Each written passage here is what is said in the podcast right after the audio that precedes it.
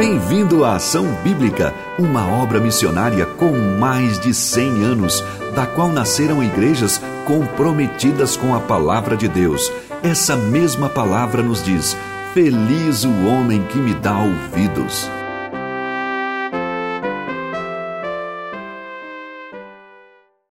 Uma alegria de poder retomar a nossa meditação em a primeira carta de João.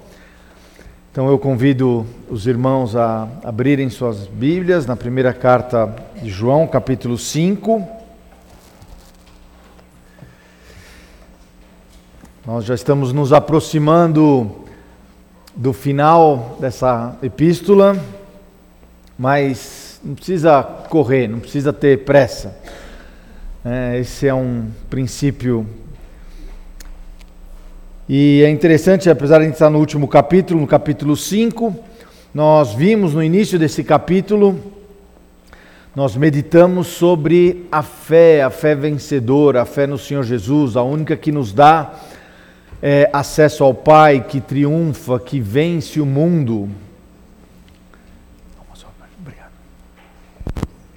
E é com muita alegria que a gente pôde ver aquela fé que vence o mundo, né? Vence e nos constrange a amarmos uns aos outros, nos constrange a obedecermos a palavra de Deus. E nos lembra também que a história da igreja no primeiro século mostrou um crescimento excepcional, exponencial, um crescimento, a mensagem, o impacto da presença do Deus vivo, o Senhor Jesus, no meio daquela geração, o impacto que houve nas pessoas, né? E a sociedade como algo extraordinário. Vidas que foram alcançadas, transformadas, tanto ali na Judéia como em toda a região, na Ásia Menor, no, em volta do Mediterrâneo, o que era conhecido como mundo ou confins do mundo naquela época, foi impactado com a mensagem do Evangelho nos primeiros séculos, né? E a fé cristã trouxe muita alegria, foi muita como um bálsamo de, de, de verdadeira esperança para uma sociedade oprimida pelo Império Romano, é, com um nível de moralidade muito baixo, né, pela cultura grega, pela cultura romana também. E esse crescimento foi um bálsamo para a sociedade, a igreja trazendo uma mensagem, uma, uma mensagem de esperança, que a vida era muito mais do que apenas aquilo que eles estavam vivendo naqueles anos, né? Porém, esse crescimento excepcional que houve da igreja primitiva no primeiro século não foi sem oposição, sem perseguição, sem rejeição e sem apostasia, ou seja, erros que tem, tentaram também frear o crescimento da verdadeira igreja do corpo de Cristo, né? E se para aqueles que criam o Evangelho trazia paz, trazia esperança, um propósito, para os descrentes, para aqueles que rejeitavam a mensagem da cruz, trazia ainda mais angústia, mais tormento, mais intolerância e até raiva, e algumas vezes raiva que era transformada em perseguição e, e levava então as pessoas a perseguirem os cristãos.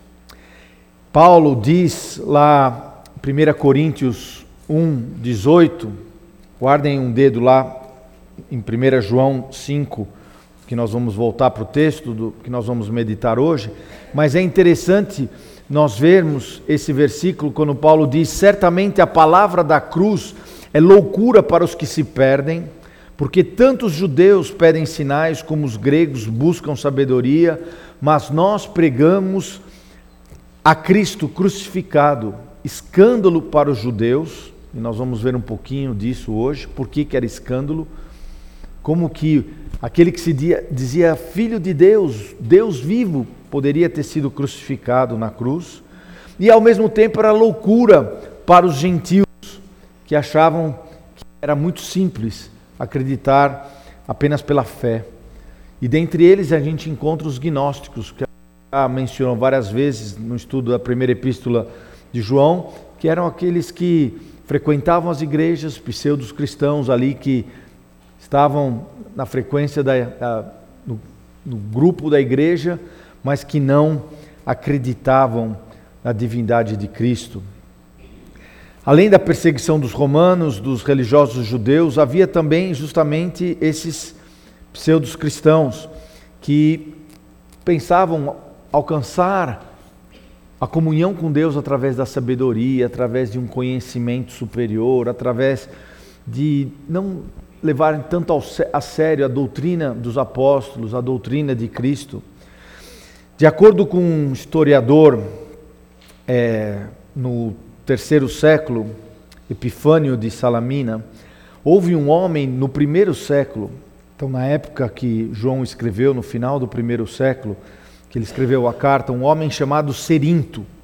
Esse homem judeu, que havia estudado em Alexandria, no Egito, onde tinha aquela famosa biblioteca, né, é, rica em conhecimento, a famosa biblioteca da antiguidade.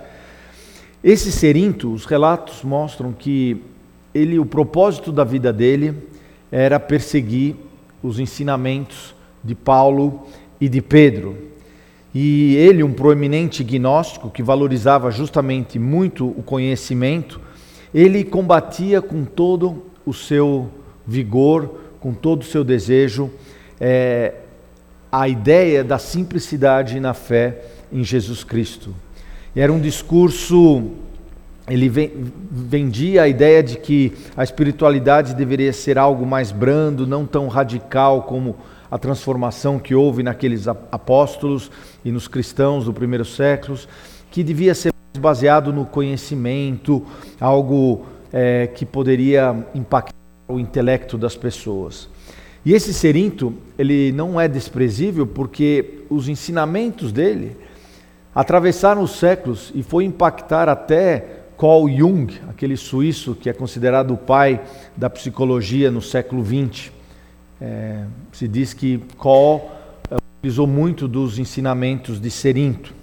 E tamanha era a importância que esse Serinto dava para a sabedoria, que para ele era como, é, apesar dele ser judeu, mais do que um escândalo, era uma loucura a mensagem da cruz. E ele achava que não podia ser a, a fé, não podia ter algo tão simples. Ele precisava ter algo mais sofisticado, os ensinamentos com ideias mais sofisticadas, que tivessem impacto, talvez na política da época, talvez com a revolta contra os romanos, alguma coisa assim. E esse tipo de ensinamento influenciou a nova geração da igreja no final do primeiro século. E essa geração estava sendo como que encantada por esse tipo de ensinamento. Ensinamento que é, dava essa, esse viés de mais foco na sabedoria, e por isso que João escreveu, nós já vimos isso, que João escreveu a carta, as cartas é, de João no final do primeiro século, para dar ferramenta aos verdadeiros cristãos, para que eles pudessem abrir os olhos e, e, e, medir, e ver e sentir realmente quem são os verdadeiros cristãos e aonde que está a verdadeira doutrina da fé. E era o espírito esses que valorizavam essa outra doutrina, é o espírito do anticristo, que João a gente já viu no capítulo 3, no capítulo 4, que ele valoriza aqueles que negam e negavam a vinda do Senhor Jesus como o Messias, o Cristo, lá no, em 1 João 2, 22. Eles até acreditavam que Jesus, porque obviamente eles estavam infiltrados dentro de uma igreja cristã, eles até acreditavam que Jesus teria sido um grande homem, que poderiam até ter recebido o Espírito Santo em algum momento, mas que, como ungido de Deus, ele jamais, se ele tivesse realmente o Espírito de Deus, como ele poderia ter aceito ou ter submetido a uma morte tão vergonhosa como a morte da cruz? Como ele poderia ser Deus?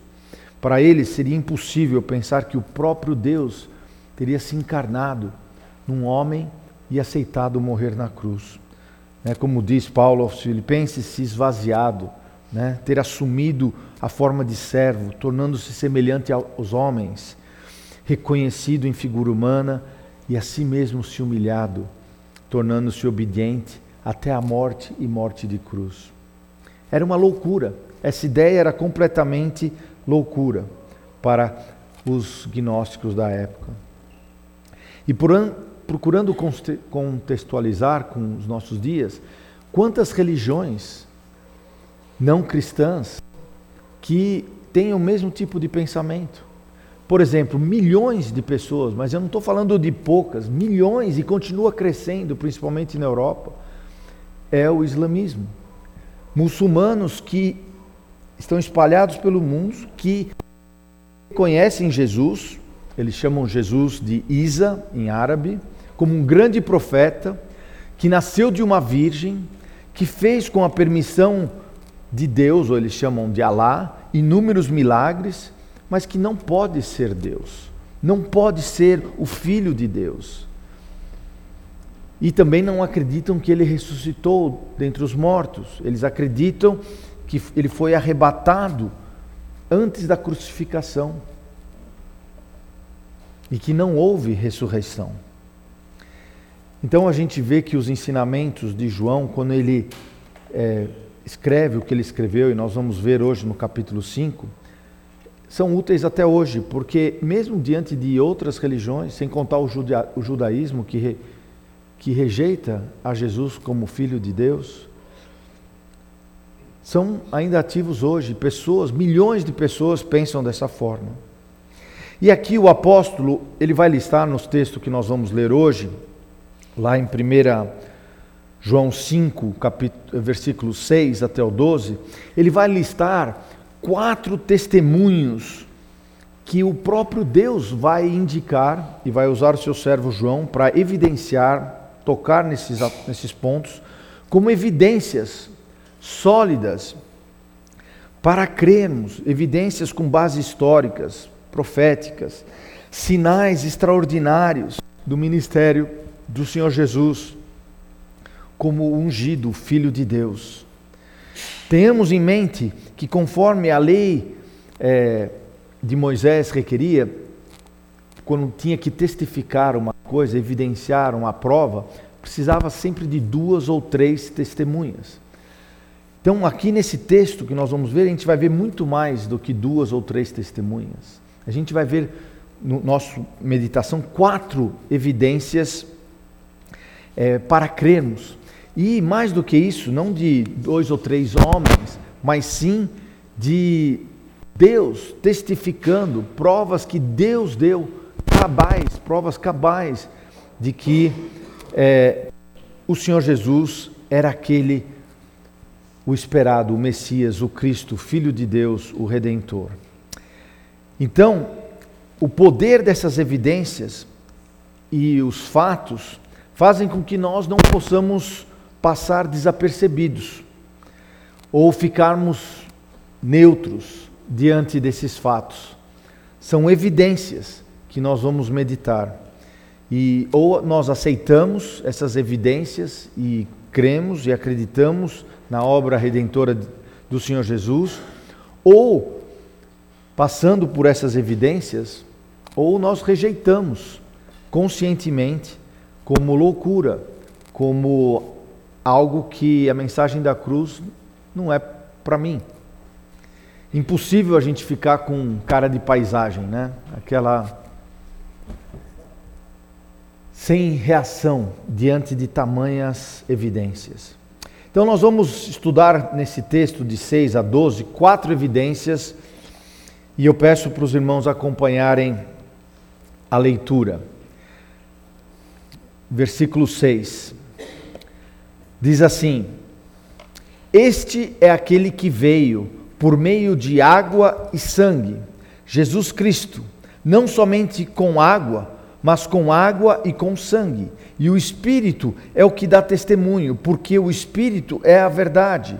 Pois há três que dão testemunhos no céu: o Pai, a Palavra e o Espírito Santo. E estes três são um. E três são os que testificam na terra: o Espírito, a água e o sangue. E os três são unânimes num só propósito. Se admitimos o testemunho dos homens, o testemunho de Deus é maior. Ora, este é o testemunho de Deus, que ele dá acerca do seu filho. Aquele que crê no Filho de Deus tem em si o testemunho. Aquele que não dá crédito a Deus o faz mentiroso, porque não crê no testemunho que Deus dá acerca do Filho. E o testemunho é esse: que Deus nos deu a vida eterna, e esta vida está no seu Filho. Aquele que tem o Filho tem a vida, aquele que não tem o Filho de Deus não tem a vida. Vamos orar? Senhor, nosso Deus, nosso Pai, nós te damos graças pela porção da tua palavra e nós te louvamos, nós te engrandecemos pelo privilégio de meditarmos. Tu vês, Senhor, que pode parecer às vezes um texto difícil, o que isso significa, água ou sangue, mas, Senhor, nós te agradecemos porque a tua palavra ela fala aos nossos corações. É notório, Senhor, as evidências, as os testemunhos que a tua palavra nos traz a propósito do teu filho, e isso nos leva, Senhor, a tomarmos posição. Não podemos passarmos desapercebidos diante disso. E por isso, Senhor, essa é a nossa oração. Fala aos nossos corações nessa manhã, aqueles que estão aqui, aqueles que estão assistindo, que não possamos passar desapercebidos, Senhor, que possamos realmente é, ouvir a tua voz nessa manhã em teu santo nome. Amém. Nós vamos ver então quatro pontos nesse texto. O testemunho de Deus através das evidências proféticas e históricas. Fiquem tranquilos, são só mais que 300 profecias do Senhor Jesus. Com o tempo a gente vê uma a uma. Nós vamos ver o testemunho de Deus o que ele quis dizer com esse testemunho da água? Que significa isso? Cada vez que chove, significa que é isso? Será o que é essa água? Através do sangue, o que é o sangue? Será que está relacionado com a morte do Senhor Jesus? E através do Espírito Santo, que ele diz que é usado para unanime, eh, de uma forma unânime, com o propósito de dar testemunho de Deus sobre o filho, sobre a vinda do seu filho. E é por isso que nós vamos começar com este primeiro versículo 6. Este é aquele que veio. Sim, desde o princípio e ainda nos primeiros capítulos de Gênesis, Deus dá um testemunho muito claro sobre o ministério do seu filho. Diante da queda, quando o homem pecou, quando o homem foi expulso do jardim do Éden, a introdução do pecado ao mundo, Deus imediatamente, ele não esperou uma semana, 30 dias ou o que for, não, imediatamente ele falou: Olha, eu tenho uma solução, um redentor. Ele prometeu o Messias, o descendente da mulher, o ungido, capaz de salvar todos os homens e trazer vida eterna. Aquela morte que ele havia dito que se o homem comesse do fruto certamente morreria ou seja, estaria eternamente separado de Deus. Ele trouxe solução para isso. Ele trouxe a promessa do Messias.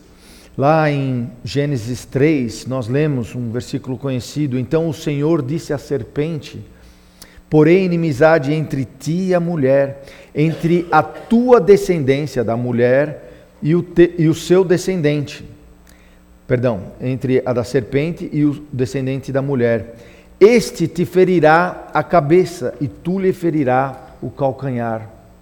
Ou seja, qual foi a consequência? O que significa ferir o calcanhar? O pecado passou para toda a humanidade. E nós estamos condenados à morte por isso. Mas o descendente da mulher, o Messias, o Filho de Deus, esse iria é, ferir a cabeça da serpente e dar a solução contra o pecado existente no homem. E assim, a gente vê ali desde as primeiras páginas de Gênesis, através de todo o Velho Testamento, de forma consistente, repetida, Deus revelando através de profecias, através de é, alusões claras, a necessidade desse redentor, aquele que iria trazer a solução permanente para o pecado do homem. Em cada livro do Antigo Testamento, nós encontramos um ensinamento ou uma profecia explícita sobre a obra redentora do Senhor Jesus. Eu tenho um livro, muitos anos, que eu ganhei quando eu estava na escola bíblica, que diz: o texto é O Velho Testamento apresenta reflexos de Cristo. Depois, quem quiser dar uma olhada, eu passo aqui. Mas é muito interessante porque o autor ele foi é, feliz em pegar cada um dos 39 livros que nós temos na, na, na Bíblia, do Velho Testamento, e passar por cada um desses livros buscando a imagem de Cristo, a mensagem de Cristo, ou uma profecia explícita do Messias. O, resgata, o resgatador. Por exemplo, no livro de Esther, nós encontramos Mordecai como uma figura de Cristo.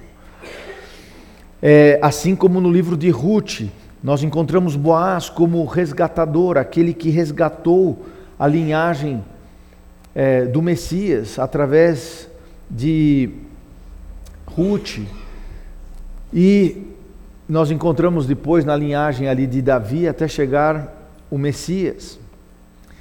Porém, em outras passagens, são tão notórias as indicações, as profecias da vinda do Senhor Jesus que saltam aos olhos. E o Velho Testamento é rico em evidências, em testemunhos, é como Deus dando testemunho deste que veio. Ele disse, ele anunciou que ele viria. E são extraordinários quando nós vemos as, as semelhanças e como isso é tão rico que nós encontramos no, é, nas Escrituras. Tanto que o próprio Senhor Jesus, em Lucas 24, 27, diz, depois já de ressurreto, caminhando ali em Emaús com os seus discípulos, com aqueles que haviam é, acreditado nele, ele volta ao Beabá e ele começa, diz o texto, começando por Moisés, discorrendo por todos os profetas. Ele não, ele poderia ter falado aqui, ah não, discorrendo por Isaías ou por Zacarias ou por não, por todos os profetas, expunha-lhes o que a seu respeito constava em todas as escrituras. E aqui as escrituras eram o Velho Testamento. Então, todo o Velho Testamento, de alguma forma, apontava para o Messias, para o Messias, para aquele que deveria vir apontando. E só esse versículo em Lucas 24, 27 já serviria para nós é, como evidência para falar: puxa, este é aquele que veio, que João está dizendo no versículo 6. Vamos dizer, sim, eu creio, porque toda a Escritura aponta para aquele que deveria vir como Messias. E muitos já ouviram dizer de tais profecias. Mas aqui fica a pergunta para você. Aqui, uma hora, quando a gente sair daqui, ou durante a semana, se alguém parar você na rua e perguntar, me dá uma evidência no Velho Testamento que o Senhor Jesus era o Messias. Você sabe encontrar? Onde que estão essas profecias? Numa conversa talvez com um amigo judeu no trabalho, você saberia expor para ele, cuidado, hein, porque judeu conhece bem o Velho Testamento. Você saberia falar para ele, olha, olha aquele versículo lá em Isaías 53, ou em Zacarias, onde que você vai apontar qual versículo? Ou você vai falar assim, não, pensando bem, olha, eu sei que está lá, mas não sei aonde que está. Então, como o próprio Senhor Jesus fez com seus discípulos, depois de três anos, ele já ressurreto, caminhando com seus discípulos, ele voltou aonde? Vamos lá. Começando em Moisés, discorrendo por todos os profetas, expunha-lhes, né, pregação expositiva, o que o Senhor, o que a seu respeito constava em todas as Escrituras. Então a gente vai tentar percorrer alguns e quem sabe depois, quem quiser, eu posso dar essa tabela, mas é uma amostra. Falei, eram 300, né? A gente vai ter umas 290 só depois. Então a primeira, vamos ver a primeira, qual que é? Uma profecia do nascimento sobrenatural profetizado pelo profeta Isaías do Senhor Jesus. 300 e 730 anos antes de Cristo, o profeta Isaías disse: "Portanto, o Senhor mesmo vos dará um sinal, eis que a virgem conceberá e dará à luz a um filho, e lhe chamará Emanuel." 700 anos antes, Deus dando evidências para as pessoas crerem. Fala, olha, o Messias vai nascer de uma virgem. Como são 300, eu vou andar um pouco mais rápido. Número 2. Outra, a precisão do local do nascimento do Senhor Jesus. O profeta Miqueias, também 700 anos antes da vinda do Senhor Jesus, disse: Em tu, Belém Efrata, nós estudamos há pouco o livro de Miqueias, pequena demais para figurar como grupo de milhares de Judá, de ti me sairá o que há de reinar em Israel. Só isso já era suficiente. Quem que nasceu de uma virgem e quem que veio de Belém. E foi assim com o nascimento do Senhor Jesus. Terceiro, os detalhes sobre a ida do Senhor Jesus, ainda como criança, para o Egito. O profeta Oséias, 750 anos antes de Cristo, também disse que quando Israel era menino, eu os amei e do Egito chamei o meu filho. Dizendo que também o Senhor Jesus havia ter passado pelo Egito. O rei Davi profetizou mil anos antes, lá no Salmo 41, ele diz: Até o meu amigo íntimo, em quem eu confiava, que comia do meu pão, levantou contra mim o calcanhar, dizendo e profetizando como o Senhor Jesus seria covardemente traído. Onde que a gente está? Número 5. O profeta Zacarias acrescenta detalhes incríveis sobre a traição, como queria acontecer a traição do Messias. Ele diz, muitos anos antes, 700 anos antes, que pesaram, pois, por meu salário 30 moedas de prata. Então o Senhor me disse: arroja isso ao oleiro, esse magnífico preço em que fui avaliado por eles.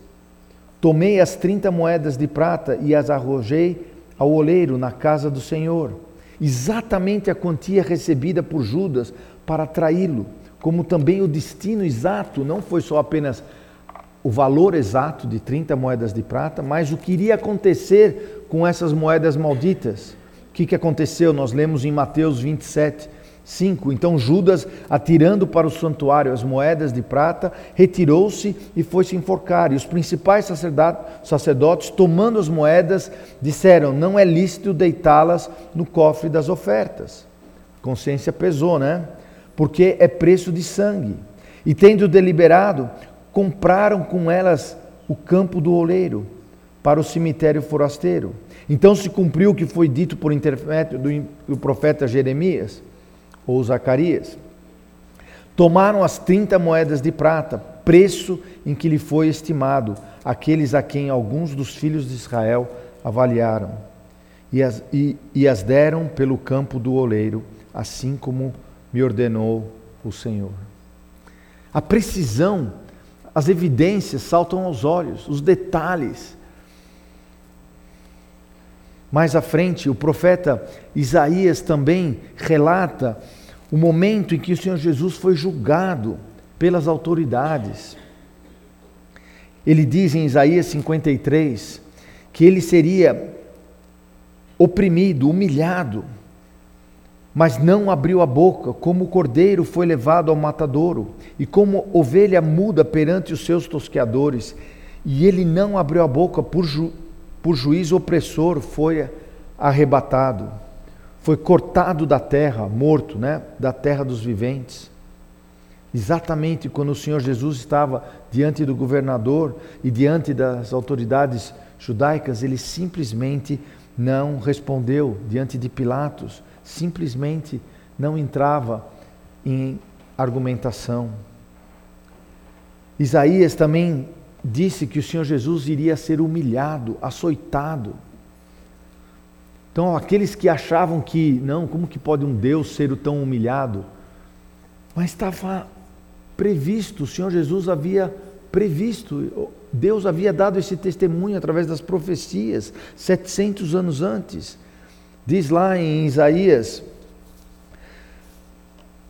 56, ofereci as costas aos que me feriram e as faces aos que me arrancavam os cabelos. Não escondi o rosto aos que me afrontam e me cuspiam. Estava previsto que o Senhor Jesus iria ser humilhado e ter uma morte vergonhosa. Novamente, o rei Davi descreve os detalhes do sofrimento do Senhor Jesus na cruz, no Salmo 22, que nós até cantamos. Diz lá no versículo 16 e 18: Cães me cercam, uma súcia de malfeitores me rodeiam. O Senhor Jesus foi crucificado com dois malfeitores. Transpassaram-me as mãos e os pés. Podia ser mais preciso? mil anos antes. Posso contar todos os meus ossos, porque ele estava totalmente né, desidratado, com certeza magro ali. Mas eles, eles me estão olhando e encarando em mim, repartem entre si as minhas vestes e sobre a minha túnica deitam sortes. O que, que aconteceu Lá em João 19, nós lemos que, para se cumprir a Escritura, repartiram entre si as minhas vestes e sobre a minha túnica lançaram sortes. Assim, pois, fizeram os soldados. As razões e os detalhes da crucificação do Senhor Jesus foram expostos também pelo profeta Isaías mas ele foi transpassado pelas nossas transgressões e moído pelas nossas iniquidades. O castigo que nos traz a paz estava sobre ele, e pelas suas pisaduras fomos sarados. Ele foi transpassado, não só nas mãos e nos pés, mas no corpo, tanto que um dos soldados lhe abriu com a lança o lado. Davi disse também que por alimento iriam dar ao Messias fel e na sede lhe deram de beber vinagre. O que, que deram para o Senhor Jesus na cruz? E logo um deles correu a buscar uma esponja e, tendo-lhe embebido de vinagre e colocando na ponta de um caniço, deu-lhe a beber. Humilhado, transpassado, mas como era de costume, deveria ser também ter os ossos quebrados, para que a morte pudesse ser mais rápida ali na cruz. Mas, coincidência, curiosidade, o que, que acontece? O que Davi havia dito lá no Salmo 34, 20, mil anos antes: preservar-lhe todos os ossos, nenhum deles sequer será quebrado. O que, que aconteceu? Os soldados foram e quebraram as pernas ao primeiro ladrão e ao outro que com ele tinham sido crucificados. Chegando-se, porém, a Jesus, como vissem que já estava morto, não lhe quebraram as pernas. Estão tomando nota aí? Faltam 290, né? Davi ainda diz as palavras exatas que o Senhor Jesus iria o Messias iria dizer naquele momento de receber o pecado: Deus meu, Deus meu, por que me desambaraste? Foi exatamente o que o Senhor Jesus disse em aramaico: Eli, Eli, lama sabachthani, que quer dizer: Deus meu, Deus meu, por que me desambaraste? Aquele momento em que, apesar da comunhão perfeita entre o filho e o pai, naquele momento, teve que haver separação para que o Senhor Jesus pudesse receber o pecado de toda a humanidade ali. O profeta Isaías é, descreve os detalhes de como seria o seu sepultamento. Designaram-lhe a, a, a, a sepultura com os perversos, mas com o rico esteve a sua cabeça. Não, perdão, a sua morte, posto que nunca fez injustiças, nem dolo algum se achou em sua boca. Jesus foi sepultado num túmulo novo de José de Arimateia, um homem rico, como havia sido anunciado pelo profeta Isaías. E a ressurreição do Senhor Jesus também foi anunciada por Davi, porque ele disse lá no é, Salmo 16: Pois não deixaria a minha alma na morte, nem permitiria que o teu santo veja a corrupção da morte. Isaías também disse: Tragará a morte para sempre. E a ressurreição do Senhor Jesus, anunciada por ele durante o seu ministério, que como Jonas esteve três dias no ventre de um grande peixe, assim o Filho do Homem estará três dias e três noites no coração da terra.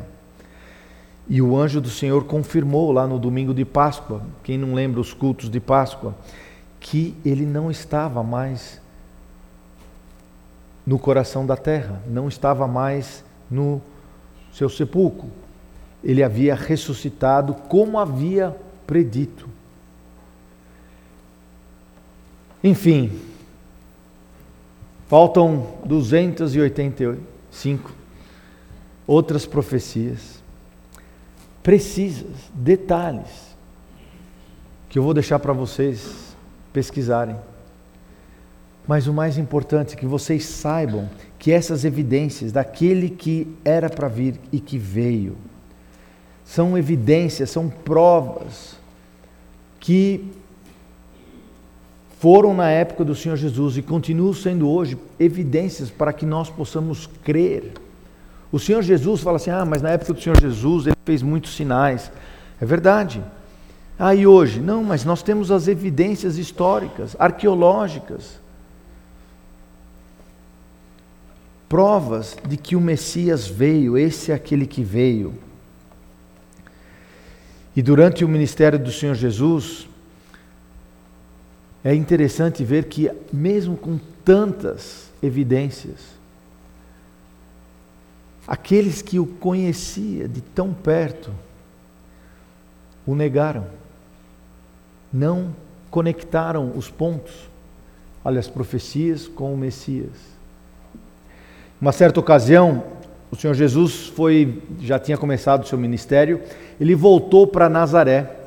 Não é a cidade natal dele, a gente viu que ele nasceu em Belém, mas foi a cidade onde ele cresceu, onde é, ele passou a boa parte da sua vida, a maior parte da sua vida, na verdade. Na verdade, ali as pessoas de Nazaré, talvez a gente pode afirmar que foram as pessoas que mais passaram tempo, que conheceram o Senhor Jesus na sua infância, na sua adolescência, ele fez amigos na escola judaica, ele aprendeu os costumes, a lei e tudo mais. E uma vez, já durante o seu ministério, ele já fazendo sinais, sendo reconhecido, ele voltou para Nazaré. E quando ele voltou para Nazaré, ele visitando, acho que a família ali, os amigos, no sábado, como de costume, ele foi na sinagoga.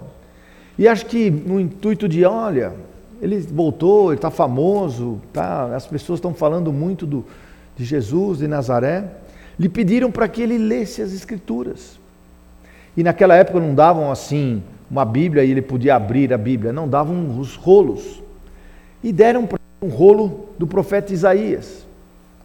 E o que, que o Senhor Jesus fez? Ele abriu Lá a gente vê isso em Lucas 4,17.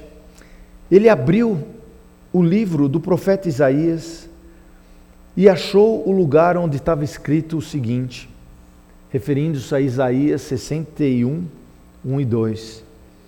Ele diz assim: O Espírito do Senhor está sobre mim, pelo que me ungiu para evangelizar os pobres enviou-me para proclamar a libertação aos cativos e a restauração da vista aos cegos, Nesse ponto, o Senhor Jesus já tinha feito o milagre de dar é, sinais como é, restauração da vista aos cegos, para pôr em liberdade os oprimidos e apregoar o ano aceitável do Senhor, o tempo, o momento, o ano, o, o momento que Deus havia preparado para a vinda do Messias. Era isso que o profeta Isaías estava se referindo, quando escreveu isso 700 anos antes da vinda de Cristo.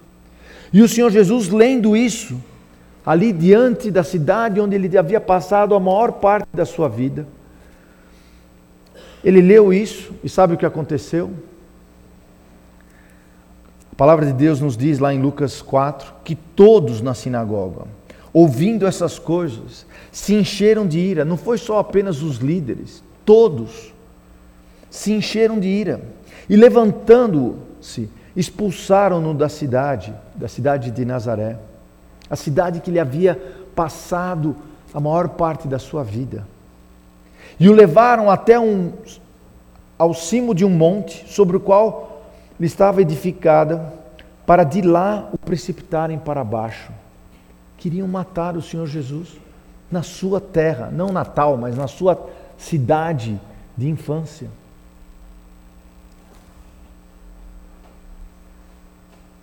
As evidências saltavam aos olhos e as pessoas não podiam ficar desapercebidas.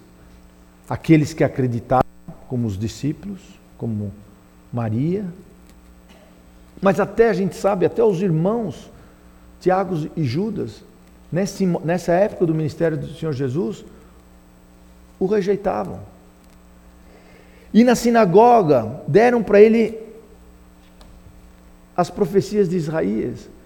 E ele fala: O Espírito do Senhor está sobre mim, e por isso eles não puderam suportar e cuspiram nele, blasfemaram ao ponto de buscarem a matá-lo. Só não fizeram isso porque o Senhor Jesus não permitiu, porque não era o momento. E a morte também não seria dessa forma, porque senão aí sim não estaria nas profecias. E sabem por quê? Porque eles não suportavam as evidências das promessas, o cumprimento das profecias, saltavam aos olhos os sinais, os milagres que só Deus poderia fazer, e o fato dele dizer: Eu sou aquele com quem o Espírito está sobre mim, que me ungiu para evangelizar os pobres, que para proclamar a libertação aos cativos. Tudo isso em Nazaré, a cidade que Jesus havia passado a maior parte dos seus 33 anos que ele passou nesse mundo. E infelizmente hoje tem ainda no slide uma foto recente de Nazaré. Eu tive a oportunidade de visitar Nazaré em 2011 e é muito triste, porque a primeira coisa que a gente sai, vê entrando em Nazaré são cartazes em árabe, sabe por quê? Porque a cidade israelita hoje, no território de Israel, não em Gaza, nem no, na, na, na, faixa do, uh, de, de Jericó, mas dentro do território de Israel, é a cidade mais muçulmana de Israel. rejeitaram o testemunho do Senhor Jesus. A vantagem em listar as evidências das Escrituras é que a gente não pode passar desapercebido. Este é aquele que veio, o Messias, o Verbo que se fez carne, e nós é, ou recebemos como Salvador ou rejeitamos e, é, de forma consciente, como foi o caso dali daqueles moradores de Nazaré. Sim, até nos nossos dias, muitos decidem rejeitar as evidências e refutar as profecias que apontavam para o Messias. Os gnósticos também faziam isso, não achavam necessário considerar a divindade do Senhor Jesus, não achavam necessário considerar que ele era o único caminho, e que eles saberiam, na sua sabedoria, nos seus conhecimentos, encontrarem outro caminho para chegarem a Deus. Eles negavam porque, no fundo, amavam mais as trevas do que a luz. O Senhor Jesus disse isso para os fariseus em João 3. Foi por essa razão que eles negavam. Isso ficou muito evidente também em Jerusalém, uma vez quando o Senhor Jesus, explicando a sua missão aos líderes judeus, ele diz assim: O Pai me enviou, esse mesmo que tem dado testemunho de mim, é justamente o ponto do, da epístola de João, Deus dando testemunho do Filho. Jamais tendo ouvido a sua voz, também não tendes a sua palavra permanente em vós. Ou seja, se vocês soubessem as Escrituras, as profecias, saberiam que estavam apontando para mim, em cada livro do Velho Testamento. Porque não credes naquele que me enviou. Examinai as Escrituras, porque julgais ter nela a vida eterna. E são elas mesmas que testificam de mim, o que nós acabamos de dizer. Contudo, não quereis vir a mim para terdes vida. Por quê? Porque amavam mais as trevas do que a luz. Deus deixou um testemunho claro, claro e em bom som, que este é aquele que veio, e esse é o testemunho de Deus, como nós lemos no versículo 11 também de 1 João 5, 11.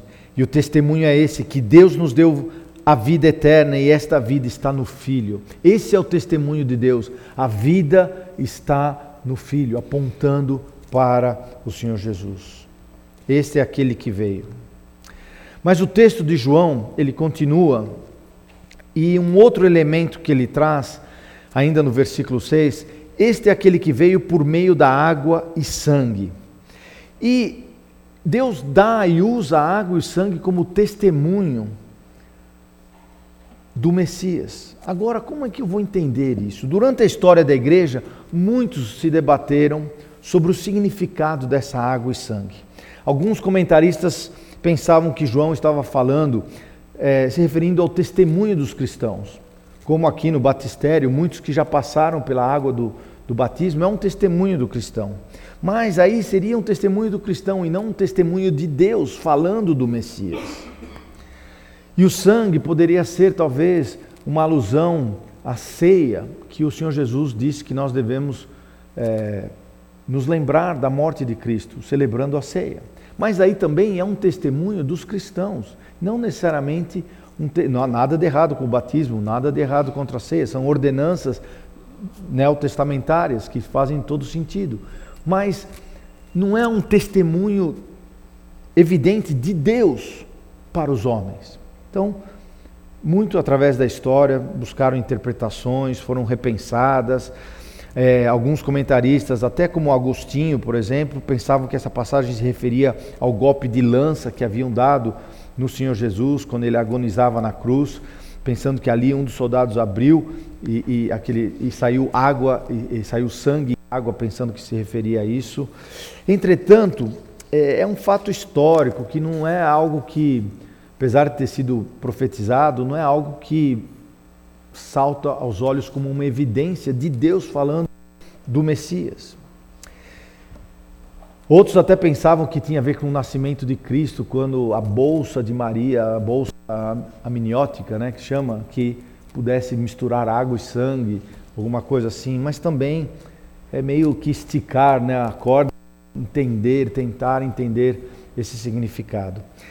A explicação que a maioria dos comentaristas contemporâneos, e é uma explicação mais consistente, apareceu na verdade com Quintus Tertuliano, que viveu entre 160 e 200 depois de Cristo, ou seja, no segundo século.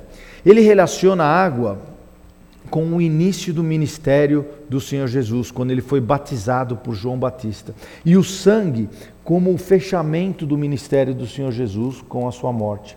Então é como que fossem testemunhas de Deus do início do ministério do Messias e do final do ministério do Messias nesse mundo, né? E isso faz todo sentido, porque o batismo nós já sabíamos que o batismo praticado por João Batista até então era considerado um testemunho público, que era um testemunho público daqueles que se arrependiam, né? o batismo do arrependimento para a remissão dos pecados.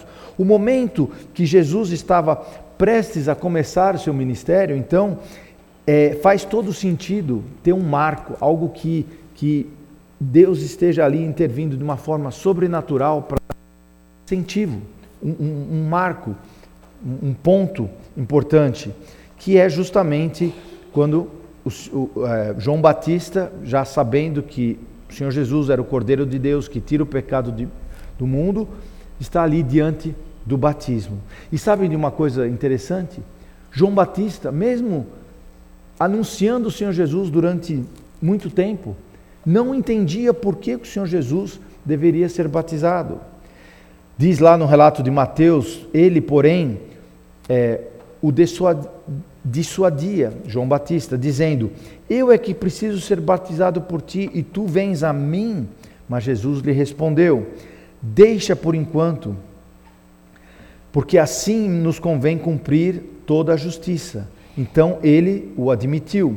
Batizado, Jesus saiu logo da água, e eis que lhe abriram os céus, e viu o Espírito de Deus descendo como pomba, vindo sobre ele.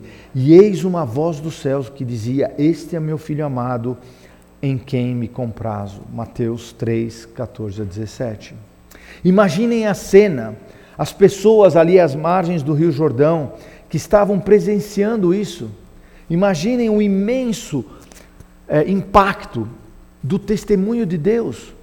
O Senhor Jesus ali sendo batizado, como outros já haviam sido batizados, mas naquele momento, a presença não poderia ter sido maior. É raro as passagens na Bíblia onde nós vemos o Pai, o Filho e o Espírito Santo junto.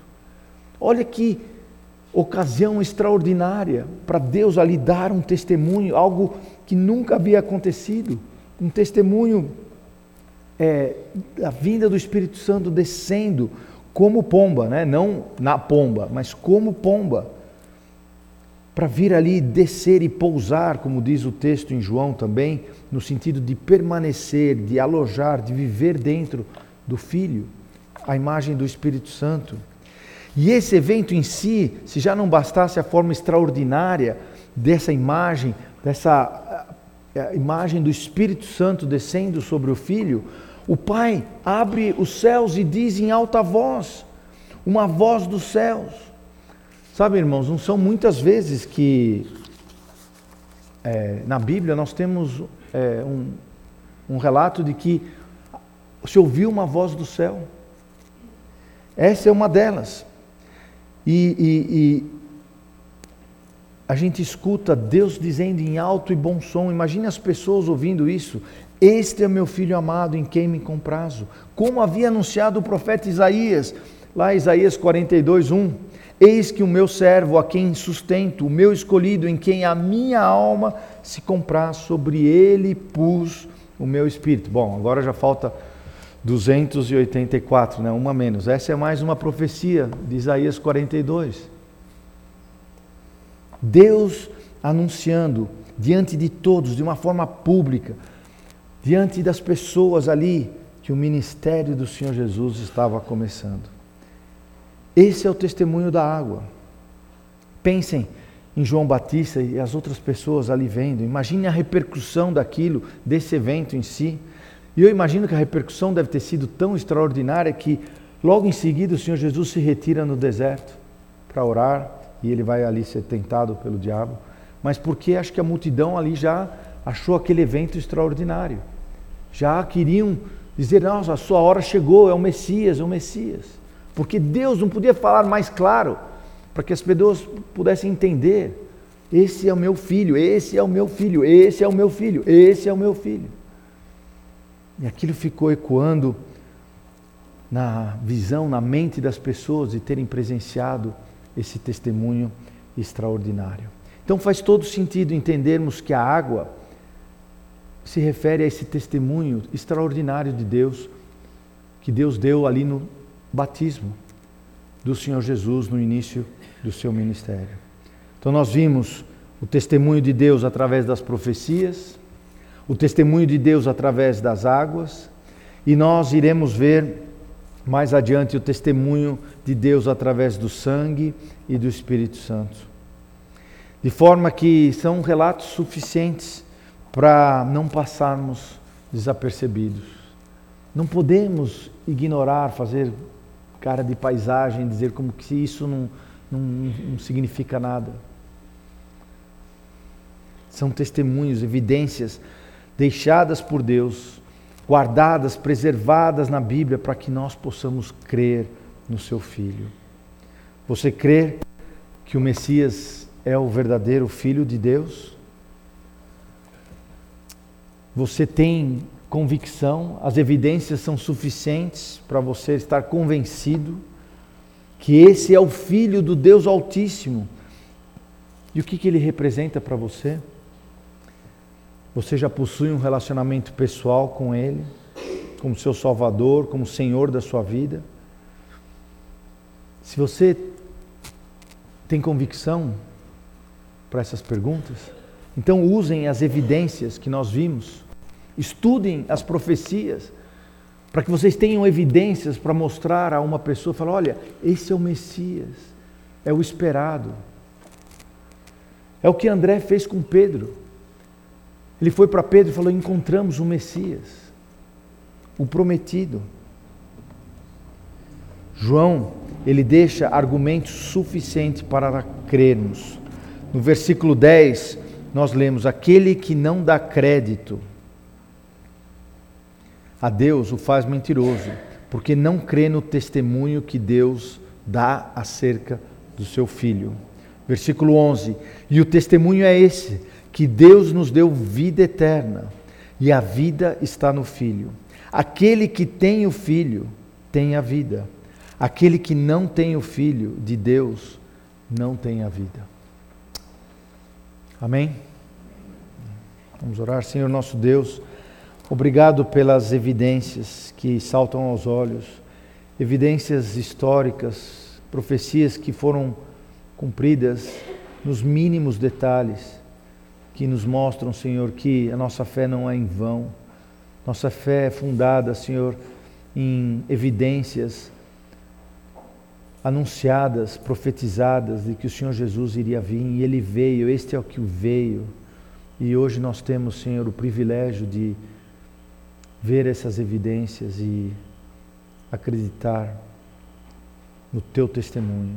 Obrigado pelo ministério do Senhor Jesus que começou de uma forma tão extraordinária, que ficou tão evidente que ele era o teu filho,